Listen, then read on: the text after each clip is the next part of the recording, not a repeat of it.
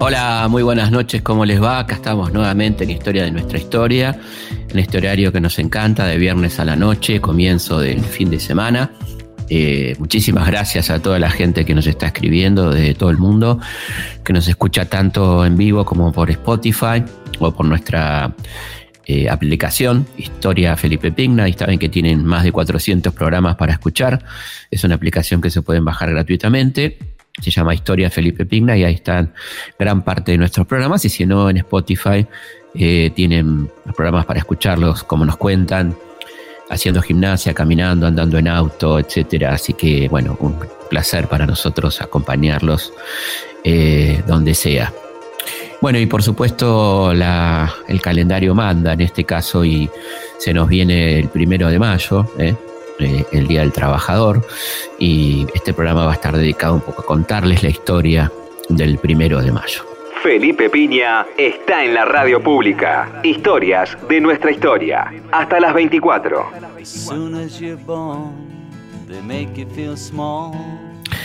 Vieron que todavía algunos almanaques insisten, ¿no? Cuando dice primero de mayo, Día del Trabajo. ¿eh?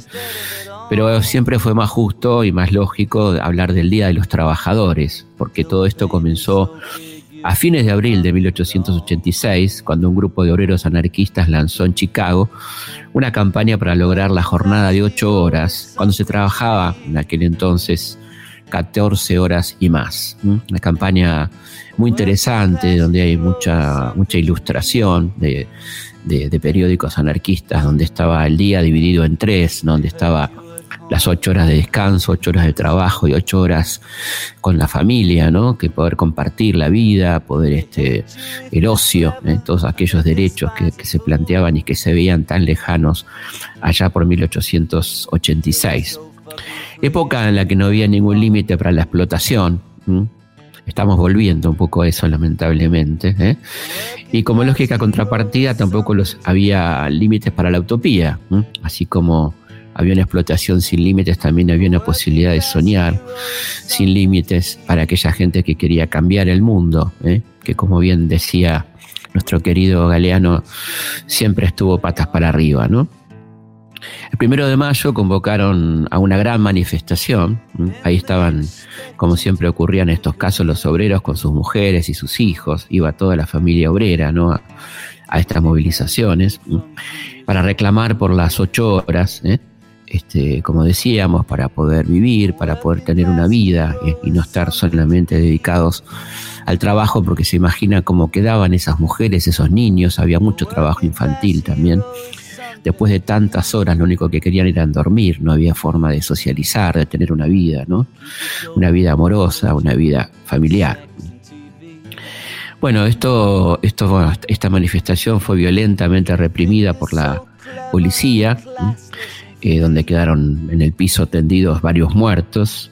Tres días después se convocó a otra manifestación eh, para repudiar la represión y aquí fue peor la cosa. Y en medio de esta, de esta represión explotó una bomba que causó la muerte de varios uniformados, que nunca, se, nunca quedó claro quién la tiró, si no fue un acto de provocación o cómo fue el asunto. La cuestión que el agresor o el autor del atentado nunca pudo ser identificado. Eh, y se desató inmediatamente la furia policial, este, la casa del, anarquista, la casa, la casa con Z ¿no? de, los obreros.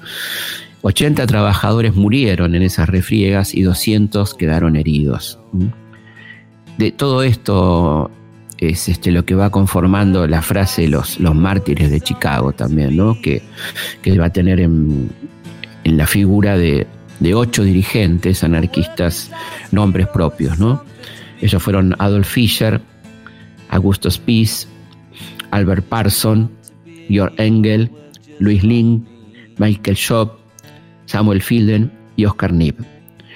Tras un muy breve y parcial juicio, si se lo pudo llamar así, los cuatro primeros fueron ahorcados el 11 de noviembre de 1886. Proceso completamente amañado, sin pruebas, ¿no? donde lo que se estaba juzgando evidentemente era la rebeldía, la capacidad de rebelarse contra aquel sistema completamente injusto. ¿no? Poco antes de morir, George Engel, uno de ellos, que había nacido en Alemania hacía 50 años, alcanzó a decir ante el tribunal, ¿En qué consiste mi crimen? En que he trabajado por el establecimiento de un sistema social donde sea imposible que mientras unos amontonan millones, otros caen en la degradación y la miseria. Así como el agua y el aire son libres para todos, así la tierra y las invenciones de los hombres de ciencia deben ser utilizadas en beneficio de todos. Vuestras leyes están en oposición con las de la naturaleza, y mediante ellas robáis a las masas el derecho a la vida, la libertad y el bienestar. Link se suicidó en su celda, Michael Shop y Samuel Fielding fueron condenados a prisión perpetua y Oscar Nip a 15 años de reclusión. Siete años más tarde, los detenidos fueron indultados por el gobernador del estado de Illinois. En 1889, la Conferencia Internacional de Trabajadores, reunida en París, acordó fijar el primero de mayo de cada año como el Día de los Trabajadores, una jornada que deberá ser de lucha y recuerdo de sus compañeros, de aquellos que ya empezaban a llamarse mártires de Chicago. Fíjense qué interesante que apenas un año después, en 1890, ya en Buenos Aires comenzó a conmemorarse, nos estaba conformando un interesante movimiento obrero, comenzó a conformarse también esta comisión eh, de conmemoración del, primero de mayo. Esto fue en el Prado Español, eh, un local eh, de múltiples usos, donde, se hacían bailes, reuniones políticas, este, de todo un poco. ahí fue en la Recoleta que daba esto. esto fue el primero de mayo de 1890. En aquella en aquellos años, ¿no? entre 1880 y 1901, se multiplicaron las sociedades de resistencia, como le gustaba llamar a los anarquistas a sus agrupaciones. La primera fue la del Panaderos, ¿eh? el gremio de Panaderos fue primer, la primera sociedad de resistencia que bueno, se hizo célebre por este, por bautizar a las facturas, ¿eh?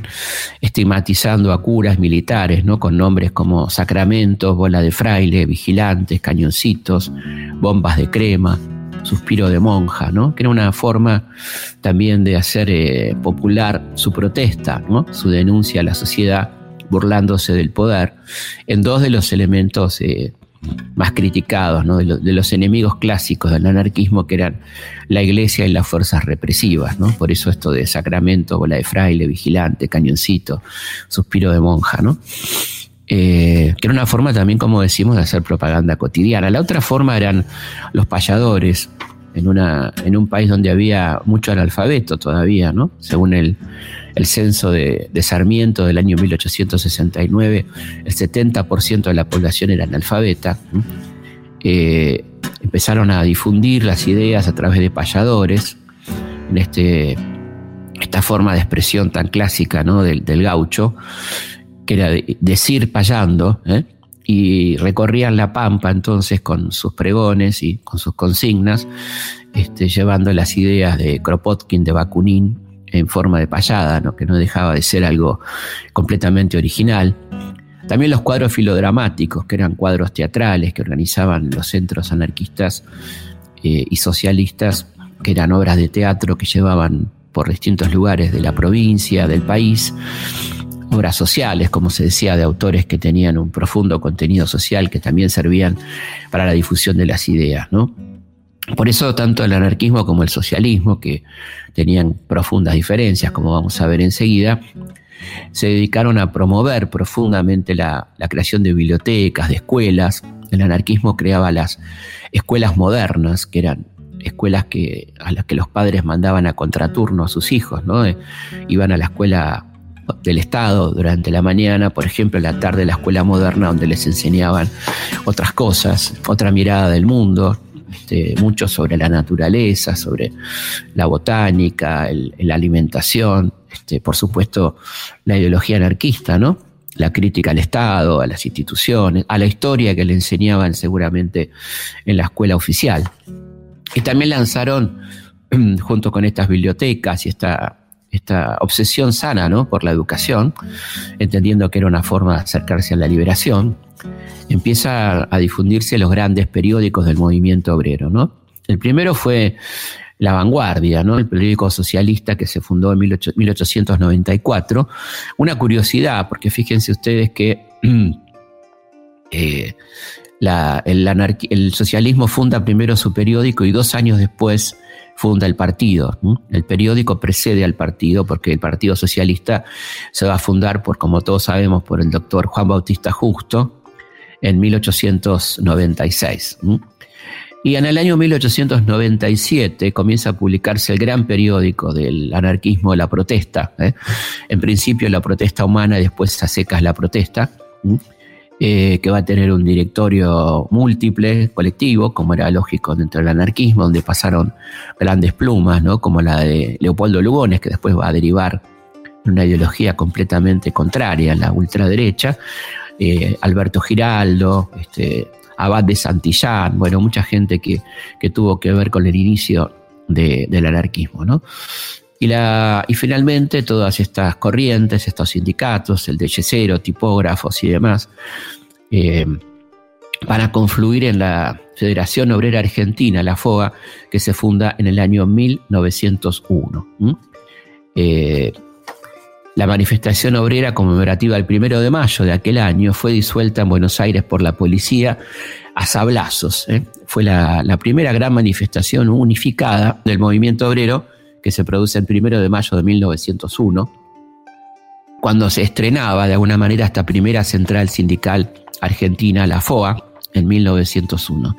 Pero las diferencias entre anarquistas y socialistas eran realmente muy marcadas, ¿no? Esto venía ya de Europa, de la primera internacional, de la década del 60 del siglo XIX, donde las diferencias estaban dadas por lo que planteaba Marx y lo que planteaba Proudhon, ¿no? Marx planteaba que había que hacer una revolución social, pero que había que, mientras tanto, aprovechar los beneficios del parlamentarismo burgués, que había que ir eh, aprobando leyes, este, eh, creando partidos socialdemócratas, partidos socialistas, que fueran progresivamente también eh, luchando para la revolución, pero que mientras tanto se prepararan con, con estas cuestiones, ¿no?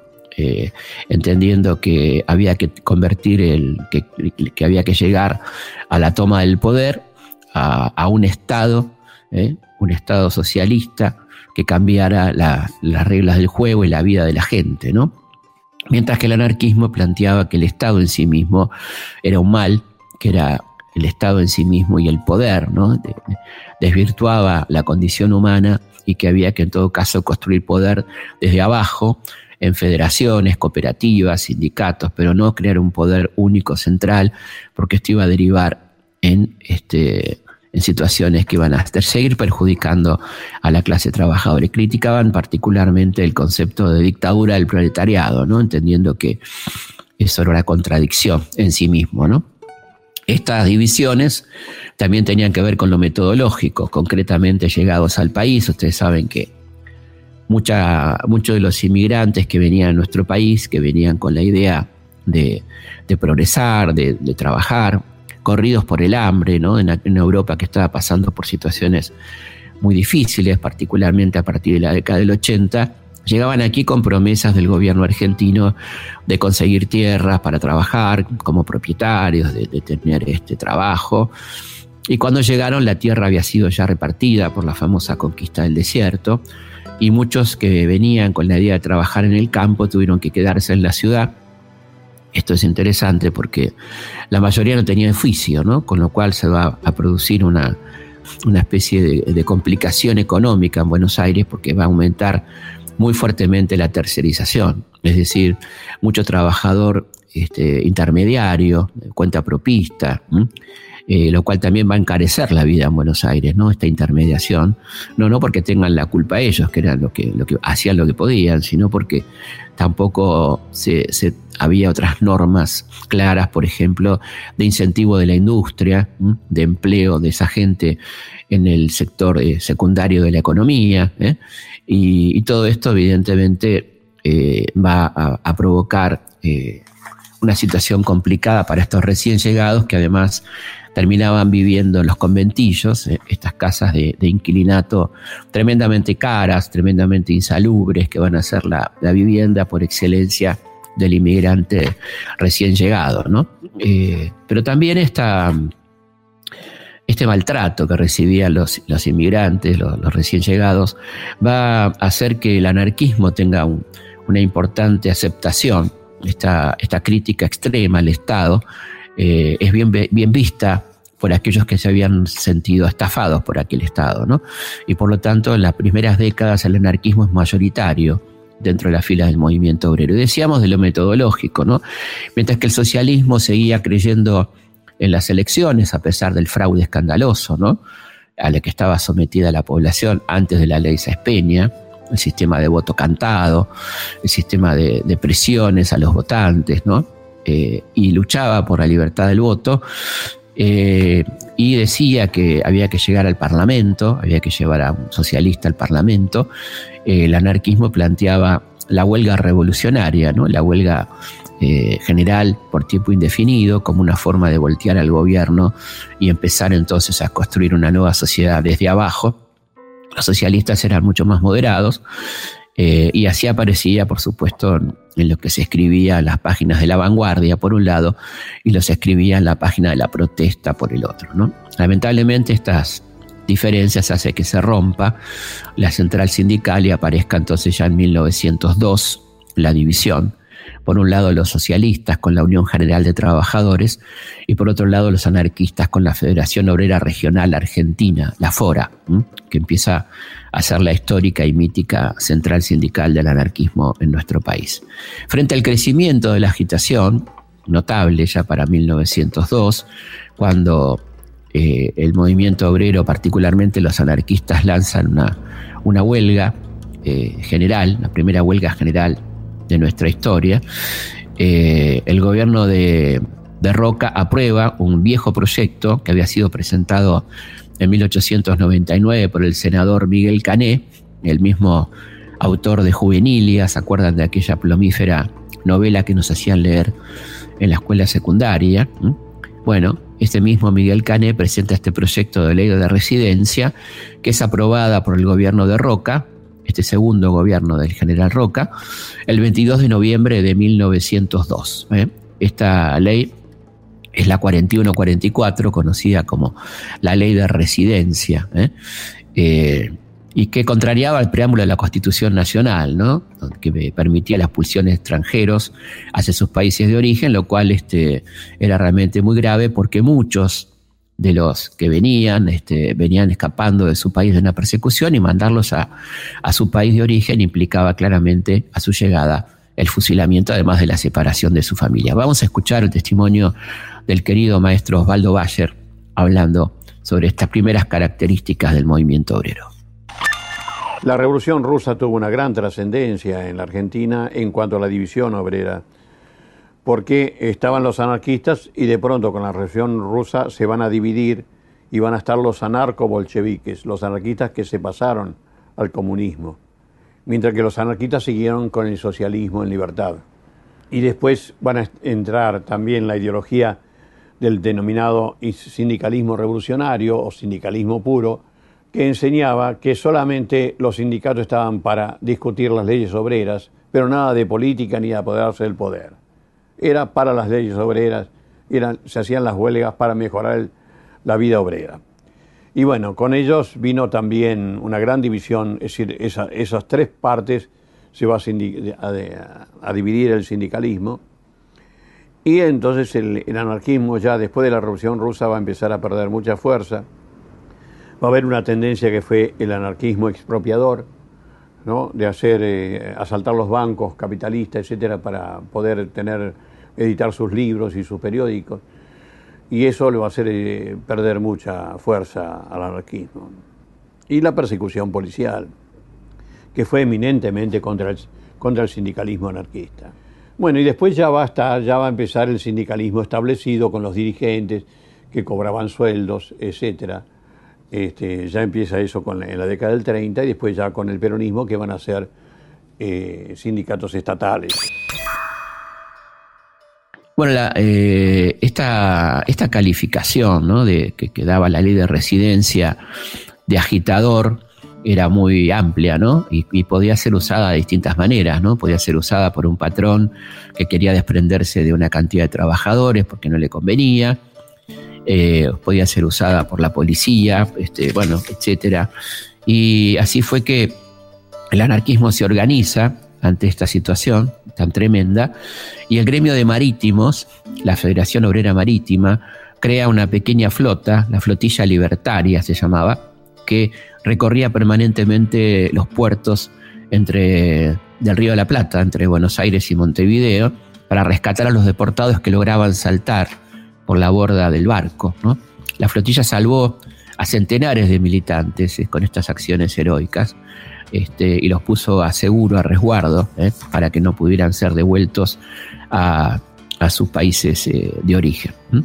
Luego otra huelga en contra de la este, de la ley de residencia, ya que fue la primera huelga general, este, una huelga general muy importante en 1902 y que enciende más las alarmas todavía de aquel eh, gobierno del, general Roca.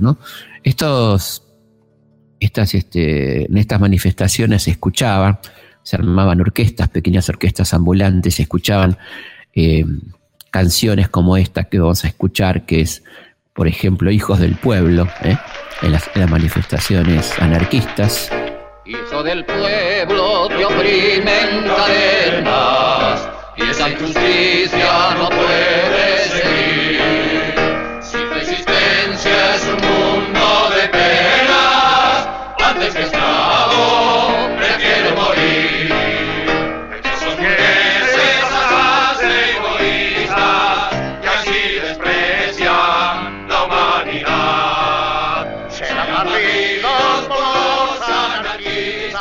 y la internacional. La lucha continúa.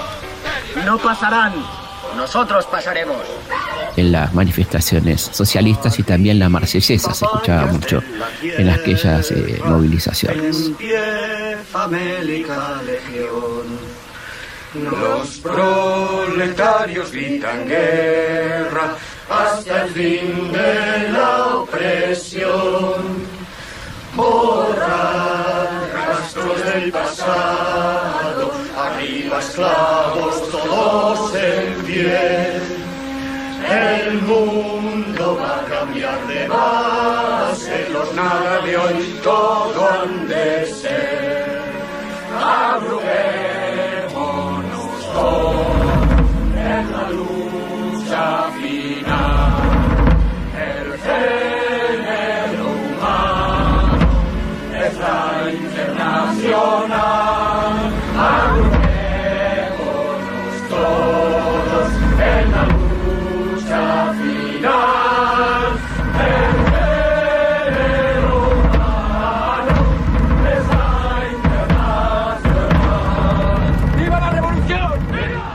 Historias de nuestra historia. Con Felipe Piña. Por Nacional. La radio pública. Otra movilización muy importante se llevó a cabo el primero de mayo de 1905 eh, frente al Teatro Colón. Mientras estaban haciendo uso de la palabra los oradores, el gobierno lanzó un escuadrón de 120 policías a caballo, los famosos cosacos, ¿eh? porque justamente en aquel año se había producido el primer intento de movilización y de revolución en Rusia, ¿no? Y se hicieron famosas las represiones de los cosacos zaristas. Bueno, acá también se le empezó a decir cosacos a la policía montada, que cargó contra la multitud ¿eh? y de- dejaron cuatro muertos y más de 50 heridos. ¿eh? Este, y centenares de detenidos. Evidentemente ya el gobierno, en este caso ya de, Quintana, mostraba su, lado represivo. ¿no? Este, el sistema no iba a tolerar, digamos, que, que esto siguiera sucediendo. ¿no? Es interesante lo que cuenta Ernesto Sábato, ¿no? que, que un informe policial daba cuenta de la detención de un obrero anarquista al que se lo encontró famélico, en grave estado de desnutrición. El oficial escribiente detallaba que entre las pertenencias del detenido se encontraron 100 pesos, que era una verdadera fortuna para la época, ¿no? 100 pesos, El que al ser interrogado se le preguntó por qué no había usado parte de ese dinero para alimentarse. El detenido contestó con toda su poderosa y ejemplar humildad, esta plata del sindicato, de mis compañeros que tienen tanto hambre como yo, pero dan lo poco que tienen para la causa redentora de la humanidad, para que sus hijos vivan un mundo que merezca ser vivido. Bueno, luego vendrá otras movilizaciones, vendrá en 1907 eh, la gran huelga de inquilinos, ¿no? Una, una, este, una, reacción particularmente encabezada por mujeres y niños, que eran los que más tiempo pasaban en los conventillos, eh, y que se negaron a pagar esos alquileres exorbitantes que les exigían los patrones, donde había regímenes muy estrictos de horarios de entrada y salida, viviendas insalubres, muchas enfermedades sociales causadas por la humedad, el frío, el calor intenso en verano. Y eso se, manifestó en la movilización de la Marcha de las Escobas, donde mujeres y niños marchaban por la ciudad, las conventilleras y conventilleritos, digamos, marchaban por la ciudad con escobas diciendo que estaban barriendo la injusticia del mundo. Eh, bueno, fueron violentamente reprimidos por el ya jefe de policía, el coronel Ramón Lorenzo Falcón, que se dedicó a los desalojos ¿no? en los conventillos. Y ahí nuevamente surgió la solidaridad obrera, en este caso el gremio de carreros, que hacían también en aquella época los fletes, las mudanzas, eh, se organizaron para trasladar a las familias gratuitamente, para formar campamentos en plazas y parques para aquella gente que era desalojada. Y otros gremios trataron de rápidamente conseguirles ubicación. Y la huelga termina, más allá de la represión violenta de Falcón, que consistía en entrar a las casas con los bomberos, esto fue en el mes de agosto de 1907, Buenos Aires era una ciudad gélida en invierno por entonces, mucho, muy lejos del calentamiento global, con temperaturas bajo cero, y entraban los bomberos entonces con sus mangueras de agua helada, echando manguerazos a las familias, hombres, mujeres, niños, bajo las órdenes del coronel Ramón Lorenzo Falcón. La huelga termina, a pesar de todo, con un triunfo. Se consigue una rebaja de alquileres, se consigue la inspección municipal, el establecimiento de condiciones mínimas de higiene y salubridad que van a empezar a respetarse de alguna manera, este, teniendo en cuenta que el gobierno era muy proclive eh, a, esos sectores poderosos. ¿no? La otra, el otro momento, el otro primero de mayo célebre se va a producir dos años después, en 1909, cuando se conmemora el primero de mayo, los anarquistas hacen un acto en Plaza Lorea, ahí frente al Teatro Liceo, que ya existía, y los socialistas en Constitución. Eh, cuando los, manifestantes, hombres, mujeres, niños, eh, que estaban manifestándose por las ocho horas aquel primero de mayo, por supuesto no era feriado, ¿no? Estaban eh, haciendo uso de su derecho a manifestar, este, no muy aceptado por el poder, por supuesto, y perdiendo una jornada de trabajo, ¿no? Porque no, no era un día no laborable.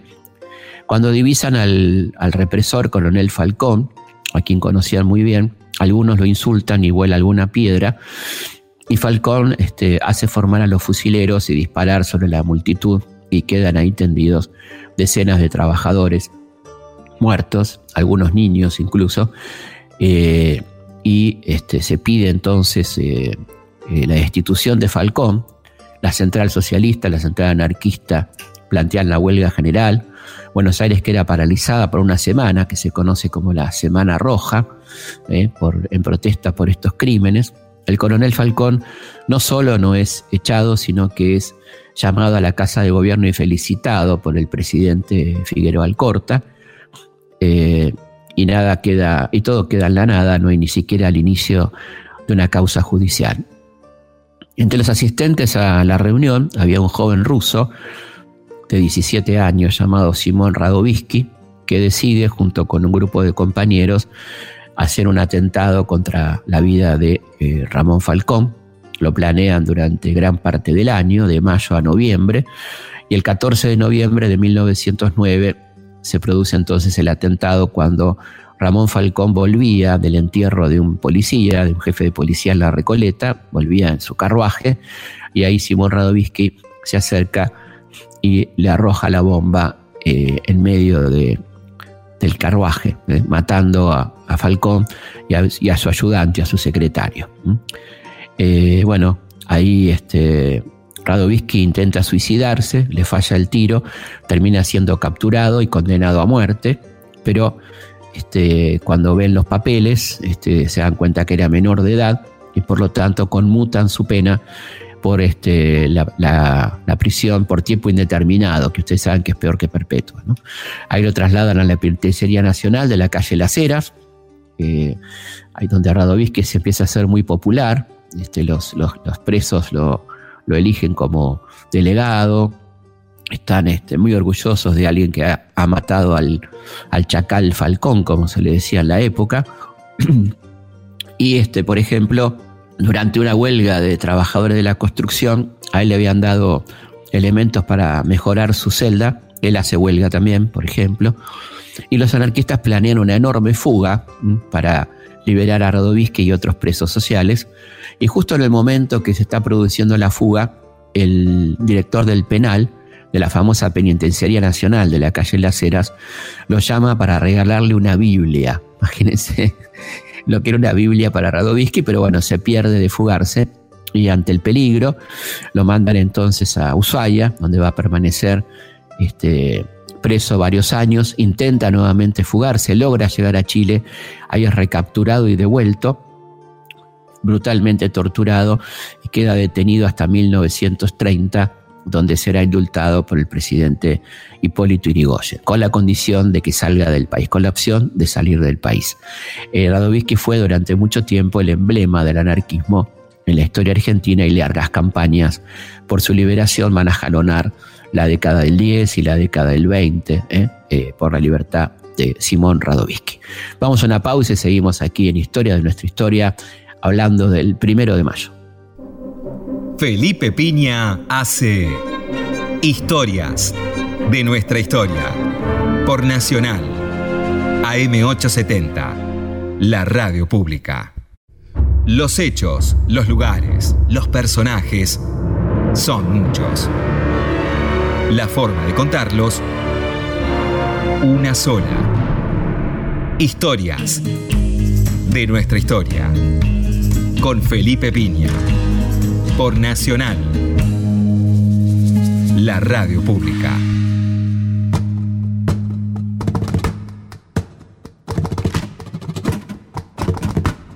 Seguimos aquí en Historia de nuestra historia. Bueno, vamos a darle las vías de comunicación, que son eh, nuestro mail, donde nos escribe mucha gente. La verdad que estamos recibiendo muchísimos mails. Ahora vamos a contar todos los saludos, dar cuenta de todos los saludos, las cartas que leemos con mucha atención. Eh, nos escriben a consultaspigna.gmail.com consultaspigna.gmail.com Ahí pueden dejarnos sugerencias, contarnos desde dónde nos escucha, que nos encanta saberlo. Eh, pedidos de programa, eh, todo ese tipo de cosas que nos encanta que, lo hagan. También pueden seguirnos a través de nuestra página de Instagram, donde ya hemos llegado a 770 mil, así que agradecemos muchísimo a toda esa multitud que nos sigue, muchísimas gracias. Eh, es este arroba felipe.pigna, mi página de Instagram, por supuesto en Twitter, arroba Felipe Pigna, en Facebook, Felipe Pigna, página oficial. Este, y por supuesto nuestra querida, nuestro, nuestra mimada página, elhistoriador.com.ar, que ya está por cumplir 20 años, ¿no? Y que la verdad que estamos muy contentos con esta realización. Eh, totalmente gratuita y tienen audios, videos, textos, bueno, tienen para, en estos días que hay que estar adentro, tienen para entretenerse muchísimo a los que les guste la historia, elhistoriador.com.ar.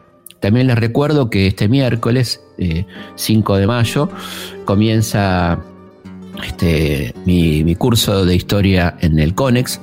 En este caso vamos a hablar del periodo que va de la Organización Nacional a la Ley Sáenz Peña, un periodo fascinante de la historia argentina, ¿no? donde aparecen estos personajes tan potentes, Mitre, Sarmiento, Avellaneda, ¿no? Roca, bueno, todo, todo lo que, lo que tiene que ver con, con la conformación del Estado, las primeras feministas, ¿no? la lucha de las mujeres, la formación del movimiento obrero, anarquistas, socialistas, este, el radicalismo, ¿no? bueno, todo aquello que va a conformar la Argentina moderna, como se la dio en llamar.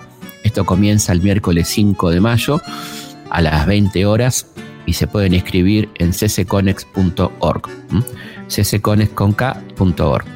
La gente que vive afuera, que tiene diferencia horaria, no hay problema porque el programa queda grabado una semana.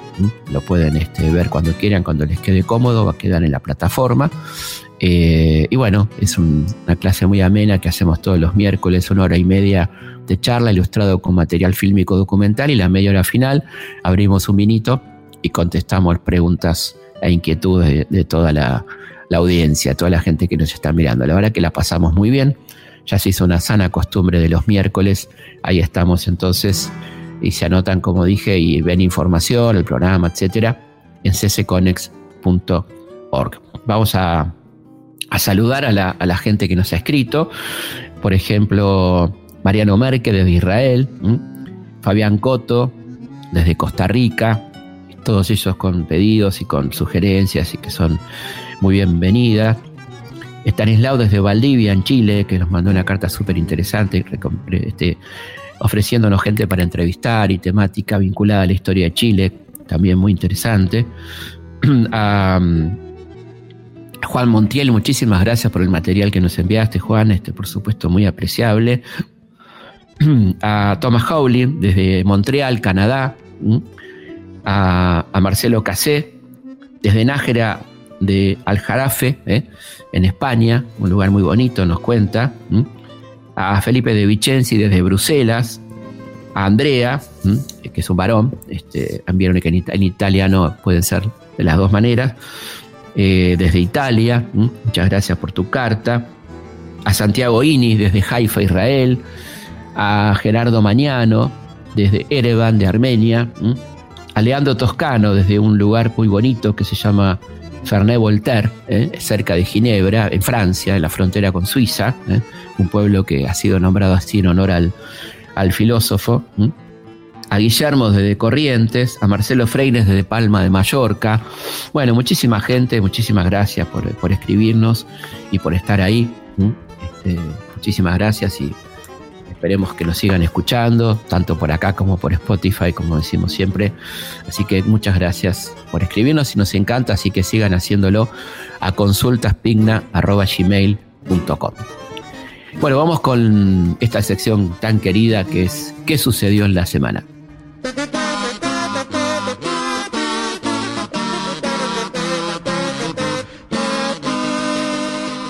¿Qué sucedió en la semana? ¿Eh?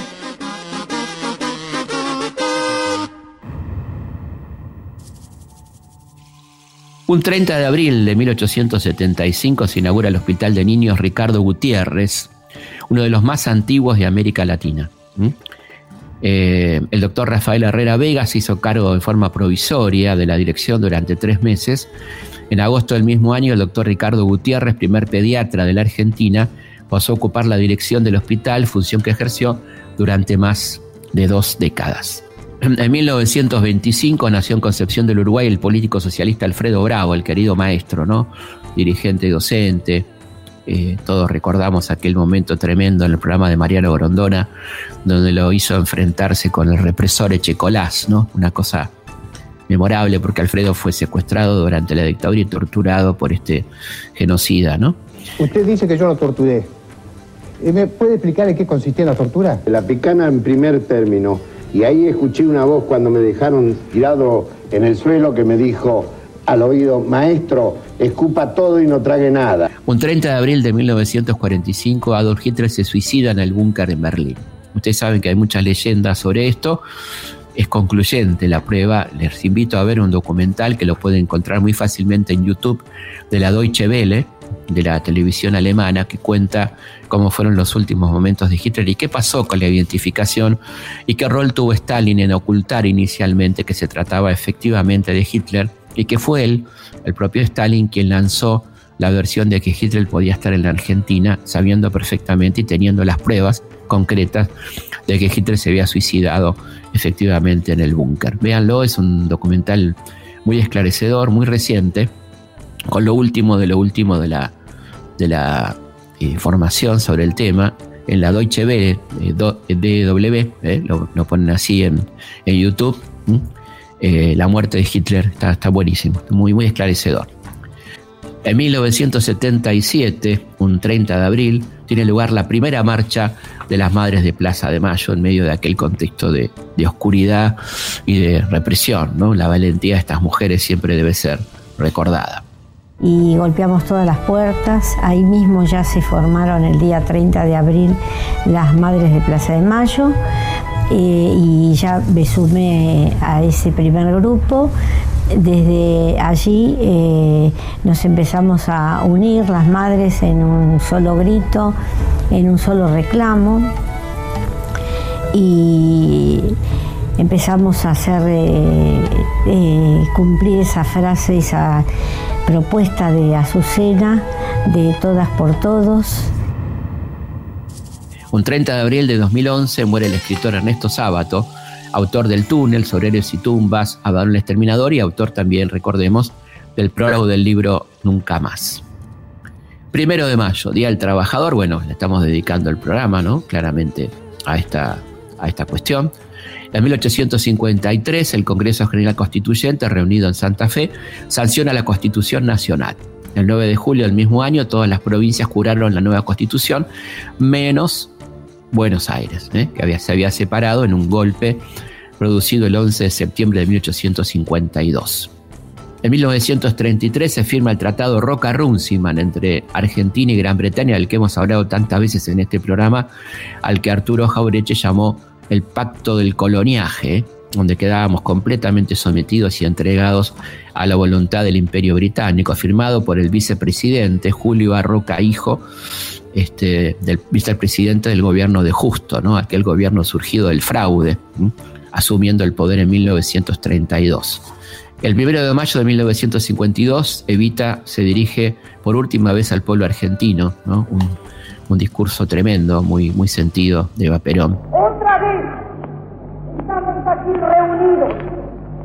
los trabajadores del pueblo, las mujeres del pueblo, otra vez estamos los descansados del pueblo en esta plaza histórica del 17 de octubre de 1945 para decirle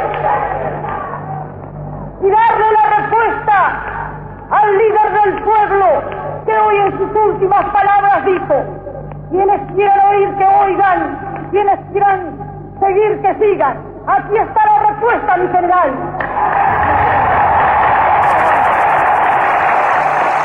En 1980 comienza la televisión color en la Argentina presentada por Pinky con el anuncio Señoras y señores, con ustedes la televisión color. Unos 300.000 televisores cromáticos de todo el país recibieron después las primeras imágenes por ATC, Hoy TV Pública y Canal 13. Un 2 de mayo de 1519 muere Leonardo da Vinci, extraordinario pintor, arquitecto, matemático, bueno, rompió todos los modelos universales establecidos durante el 480, había nacido en Italia en 1452 y fue el primero en pintar a una doña nadie. ¿eh? Siempre los, los, retratos estaban dirigidos a príncipes, mercaderes, monarcas, etc. Y él pinta a una campesina, ¿no? Todo, todo un manifiesto artístico cuando pinta la Gioconda. El 2 de mayo de 1982, un día realmente muy trágico, ¿no? El submarino nuclear británico HMS Conqueror hunde el crucero Ara General Belgrano en aguas del Océano Atlántico, fuera de la zona de exclusión que habían trazado los propios británicos, recordemos. En ese ataque murieron 323 marinos argentinos. En 1924 nace en Zárate el pianista, autor y compositor Virgilio Espósito, autor de obras maravillosas, ¿no? Por ejemplo Naranjo en Flor. Era más blanda que el agua, el agua blanda, era más fresca que el río, Naranjo en Flor. Y en esa calle de El 3 de mayo de 1933 nace En Carolina del Sur, el cantante de soul y funk James Brown, la revista Rolling Stone lo consideró entre los 100 artistas más importantes de la historia. Ahí lo estamos escuchando a James Brown.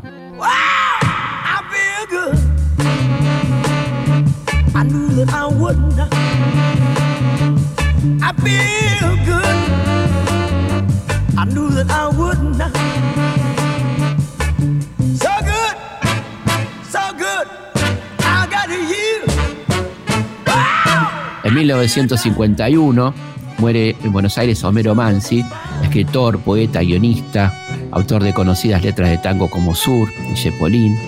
Militante del radicalismo irigoyenista, fue uno de los fundadores de Forja y del movimiento radical revolucionario, además de este, guion- guionista de, películas célebres y bueno, letras de tango maravillosas, ¿no? Como Sur, que ahí estamos escuchando un poquitito este tema maravilloso. San Juan y Boedo antiguo y todo el cielo, Pompeya y más allá la inundación, tu melena de novia en el recuerdo y tu nombre flotando en el adiós.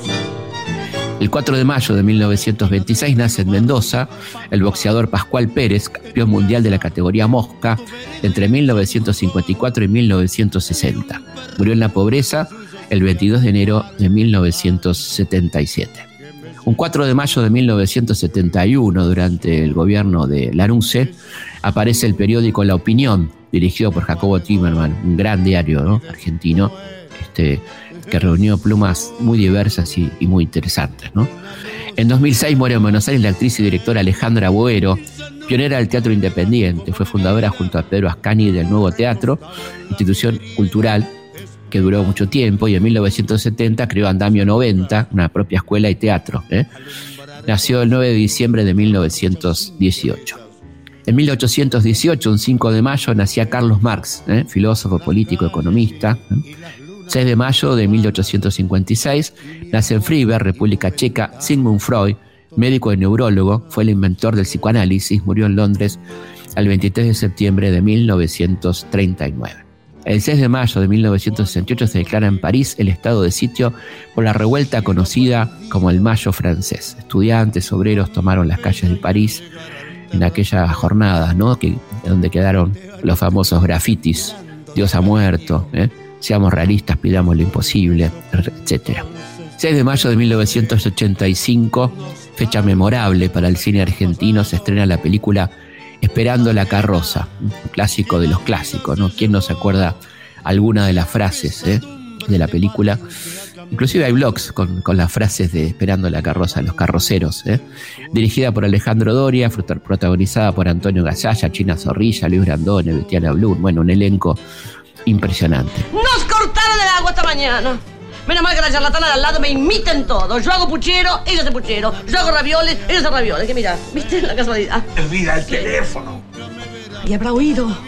Ay, Dios, que no haya oído. Hola. No. O yo.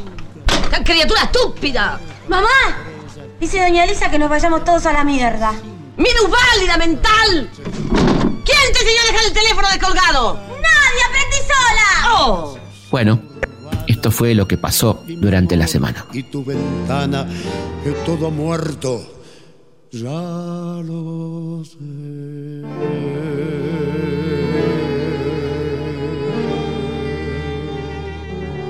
Continuamos con Historias de nuestra historia con Felipe Piña.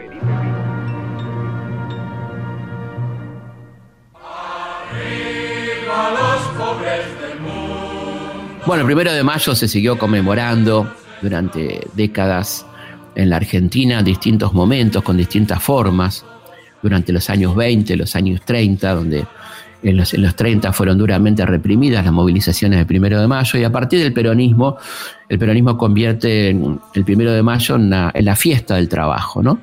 Eh, así comienza entonces este, a conmemorarse cada año, y hay un primero de mayo realmente muy dramático en la historia del peronismo, que es el día en que Eva Perón se dirige al pueblo, es la despedida de Evita aquel primero de mayo de 1952. Será la última vez que Eva Perón le habla a los trabajadores argentinos.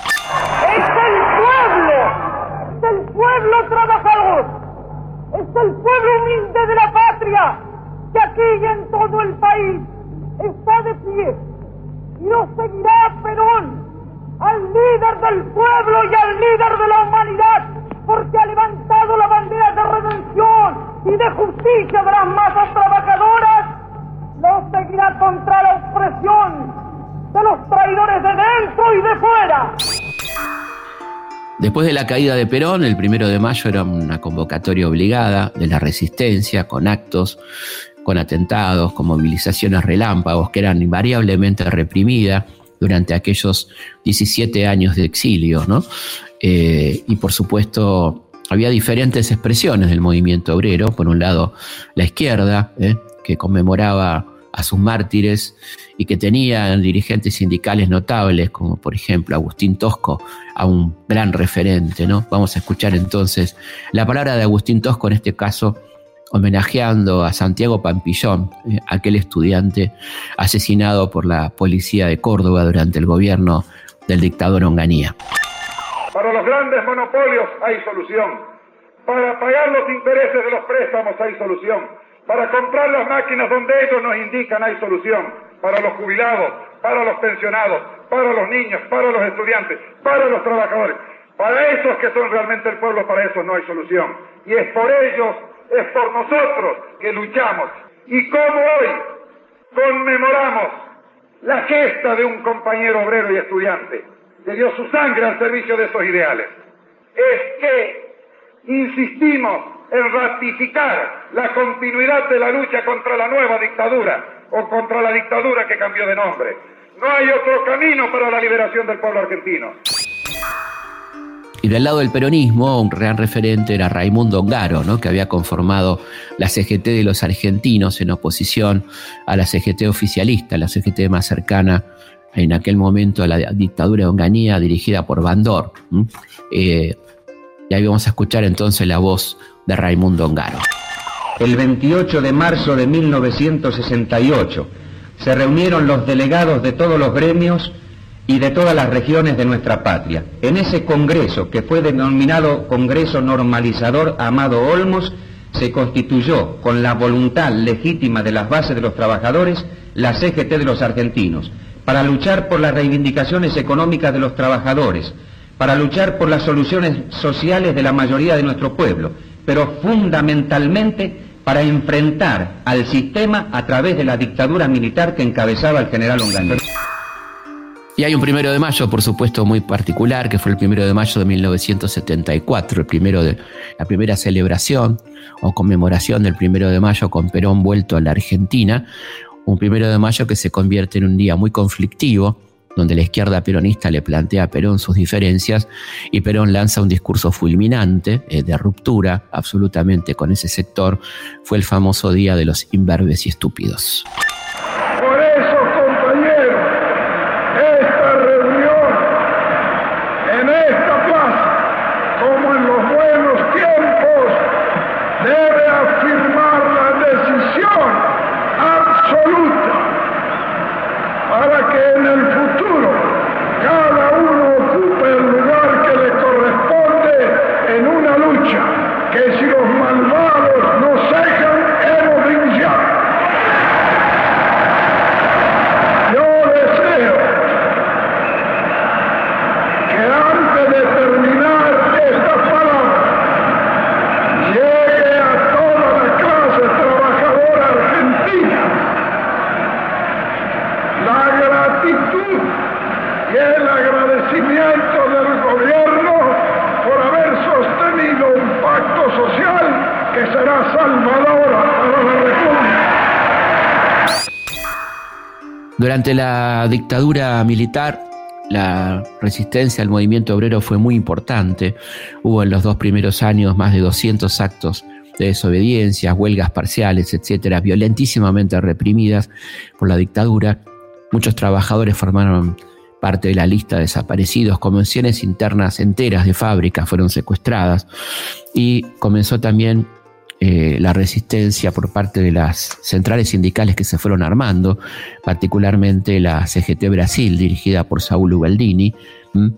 Bueno, hicimos un recorrido vertiginoso. Cada uno de los temas que hemos planteado en esta última parte merecen un programa. Eh, Los hemos hecho, volveremos a hacerlo, volveremos a hablar sobre aquel primero de mayo del 74, sobre la dictadura y las organizaciones obreras, sobre los años 70, ¿no? Pero bueno, queríamos redondear un poquito desde aquella lucha, eh, le dedicamos gran parte del programa a los orígenes del movimiento obrero y a los orígenes de la conmemoración del primero de mayo. Les mando un abrazo enorme, que tengan un feliz día del trabajador, a pesar del contexto, y del trabajador y la trabajadora, por supuesto. Y nos volvemos a encontrar, como siempre, aquí el viernes próximo a las 22 en Historias de nuestra historia por Nacional, la radio pública. Historias de nuestra historia. Conducción, Felipe Piña. Producción, Cecilia Musioli. Archivo, Mariano Faín. Edición, Martín Nesuti.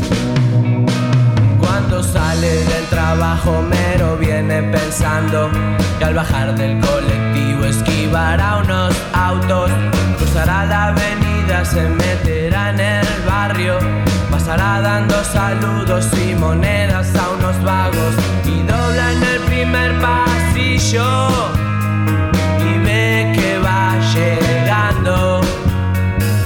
Y un ascensor angosto lo lleva a la rancho. Dice estar muy cansado y encima hoy no pagaron. Imposible bajarse de esta rutina y se pregunta hasta cuándo. Se hace difícil siendo obrero hacerte cargo del pan de tu esposa, tus hijos, del alquiler y algo más. Sus días pensando en cómo hará si en ese empleo no pagan y cada vez le piden más. Que injusticia que no se valore,